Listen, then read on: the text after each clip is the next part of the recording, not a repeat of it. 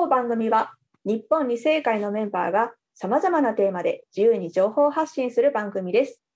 日本二世会とは旧統一教会に端を発した様々な二世問題に取り組むべく有志が集まったもので、その活動を通じて我々自身も霊的に成熟することを狙いとしています。この番組においてもメンバー同士の率直な意見交換を通じて私たちだけでなくリスナーの皆様の何かしらの気づきのきっかけになれば幸いです。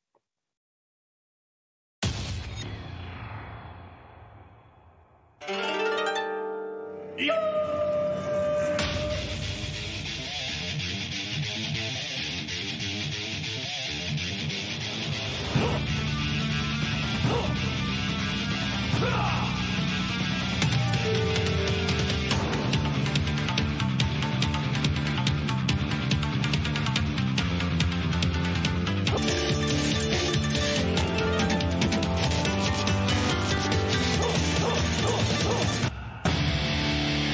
日本二世界。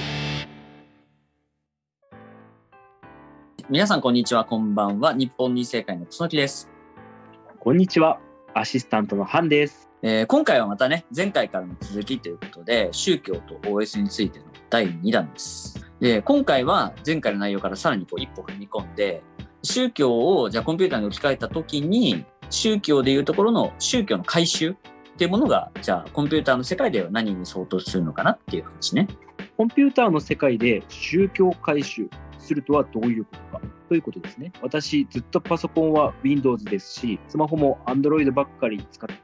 てるんで、コンピューターの世界でも回収なんてしたことないんあまあそうだよね。普通の人はさ、あえて使い慣れた OS を手放すようなことはしないよね。だから、スマホだって機種変するときは、やっぱ類似機種とか同じメーカーのものとかね、そういうふうに乗り換えた方が楽だし、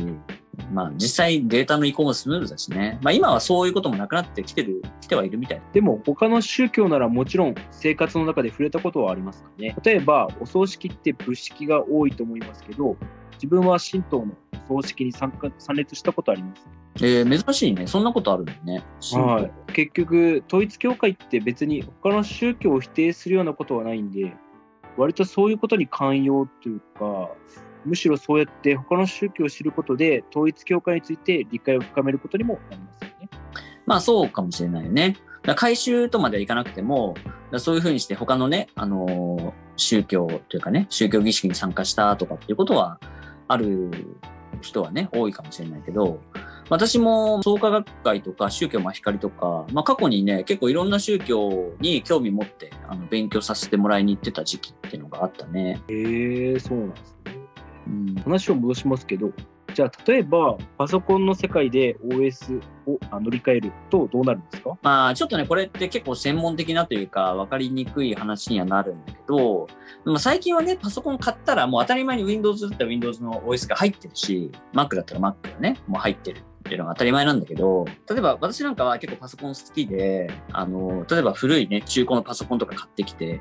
で、Windows とかがもう元々入ってるんだけど、それをこう一回こう、まっさらの状態にしてね、何も入ってない状態にして、そこにこう別の OS を入れるっていうことは、まあ可能は可能なんだよね。ええー、なるほど。で、その時にその必要なプロセスっていうのが、まあフォーマットっていうあの、プロセスがあるんだけど、まあ、それは要するに別の OS に乗り換えるために、もう本当にまっさらの状態にすることをフォーマットっていうふうに言うんだよね。フォーマットっていうのはデータを全て消してしまうってことですか？そうそうそう。だから、パソコンじゃなくても、まあもしかしたら USB メモリーとか、ああいう小さいね、ものとかでも、あの、別の端末とかね、別のプログラムで使うときに、あの、フォーマットっていうのを経験したことはある人はいるんじゃないかな。あ私の場合は SD カードでしたけど、買い立てのものをデジカメに入れようとしたら、フォーマットしますか？って聞かれて、よくわからないままにしたことはありますね。そうそうそう。だからそうやってさ、パソコンに限らずだけど、やっぱ周辺機器とかね、デジカメみたいなものとか、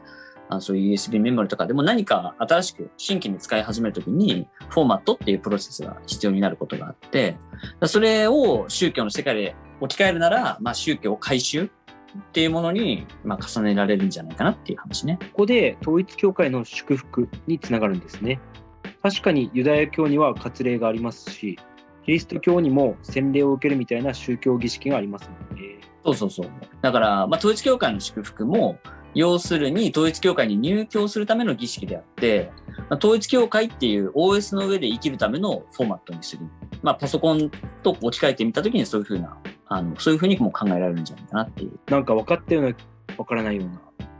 でも、確かにそう考えると、統一教会について俯瞰して考えられるようになった気もします。宗教の目的っていうのは、と統一教会の中にいると割とね、あの世界平和とか社会運動とかね、あのそういうものに目が行きがちなんだけど、私の場合は、まあ、宗教の一つの目的としては人格完成ってものがあるんじゃないかなっていうふうに思ってて、人を育てるためのね、コミュニティとか、そういったものにもね、あの意味があるんじゃないかなって思ってるんだよね。私はその両方が大事なのかなとも思うんですけど、まあもちろんもちろんそうなんだけど、でもこれ人の場合は、まあ実は宗教を通してきちんとこの成熟することによって、その宗教を超えることができるようになるんだよね。それがお父様が言うとこの超宗教、超国家連合とかね、そういうものにつながってくると思うんだけど、どの宗教でも別に私は構わないと思ってて、でもそれぞれの宗教を通して人格的にこの成熟することで、お互いにね、そのそれぞれの立場とか宗教を超えて分かり合えるようになるんじゃないかなっていうふうに思うんだよね。確かにそうかもしれませんね。だからさ、統一教会がかつて社会運動として取り組んできた勝共とかさ、女性連合とか、他にもいろんなこうそういう関連団体があるんだけど、いろんなこの平和運動っていうところで、あの、やってきてるんだけど、私はそういった平和運動自体が、それ自体が平和な世界を直接作るものじゃなくて、最終的にはこの我々自身が、その宗教を通して人格を完成した上で、で、中超宗教、超国家的な視野で、この平和大使にななることによって、この平和を作っていけるんじゃないかなって思ってて、だから晩年のお父様はきっとそういうことを信者の一人一人に誘ってほしかったんじゃないかなって考えてるんだよね。確かに、今の家庭連合にいる多くの信者のスタンスって、他力本願なところは否めないかもしれないです。まあね。うちの場合ってさ、競技場もさ、祝福受けて血統転換さえされればみたいなとこあるから、まあなんかそういうので、こう先民意識が行き過ぎて、他の宗教とか一般の人たちをこう見見下してしまうような節ってあるじゃない？それでいてさ、献金とかさ、先祖解怨とかさ、言われたことをしてれば、種族復帰も進んで、世界も平和で一つになると思ってるようなところがあるから、まあ、辛口になるけど、だいぶズケズケ言いますよね。でもそれが楠木さんなりの愛情表現ということでフォローしておきます。まあだからさ、2世に関しても、2世として統一教会っていう OS を踏襲するのか、まあはたまた他の道を行くのかっていうのは、私は割と自由だと思ってて、これは3世に関しても同じことなんだけど、だから私の視点からさ、もう一つ付け加えるとすれば、どうせ2世として生まれたんだったら、そのまま同じ OS で夫婦同士、あるいは親族同士でいる方がいろいろと楽ですよっていうことは言えるかな。家族のみんながさ、Android 使ってるのに、自分だけ iPhone だと、やっぱ何かと不便なことあるじゃない？最近のスマホは OS の違いを意識することも少ない。そういう意味でちょっと例えば、例えがいまいちかもしれないけどね。でも私も小さい頃から祝福が血統転換と言われて、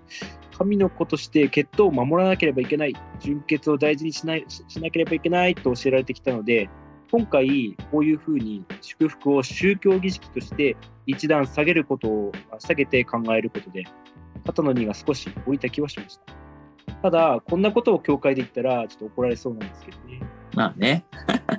まあ Twitter 界隈とかでも、いわゆるバリ教っていう方とか、一世の方を中心にちょっと炎上する予感しかしない。まあ、反対意見として我々も真摯に受け止めて、また、楠木さんとしてそれに対しての釈明の余地があれば、ぜひ次回以降でこの話もまた取り扱っていただけたらいいのではないでしょうか。まあまあ、どんな意見が来るかね。まあなんかね、メールとかでも意見募集してるんで、ぜひね、あのーそれは違うだろうみたいなことも、あの、公式アカに対しての DM とか、あの、リプでも構わないので、反応をしていただければ、それに対してね、でも私なりに思うこととかね、また次回以降で話してもいいかもしれませんね。はいでは、本日はここまで。皆さんご視聴ありがとうございました。番組への質問や感想、お便りは、未正解の Twitter 公式アカウントへのメンションや DM、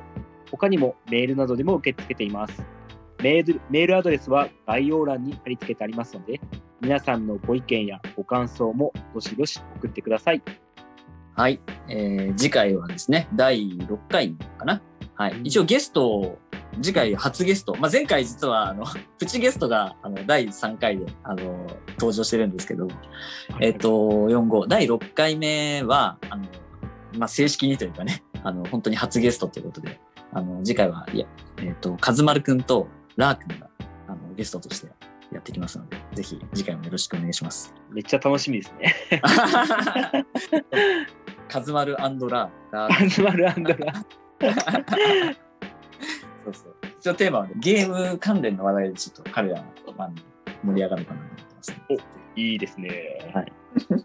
次次回もぜひ次回も。楽しみにということで、はい今回はありがとうございました。ありがとうございました。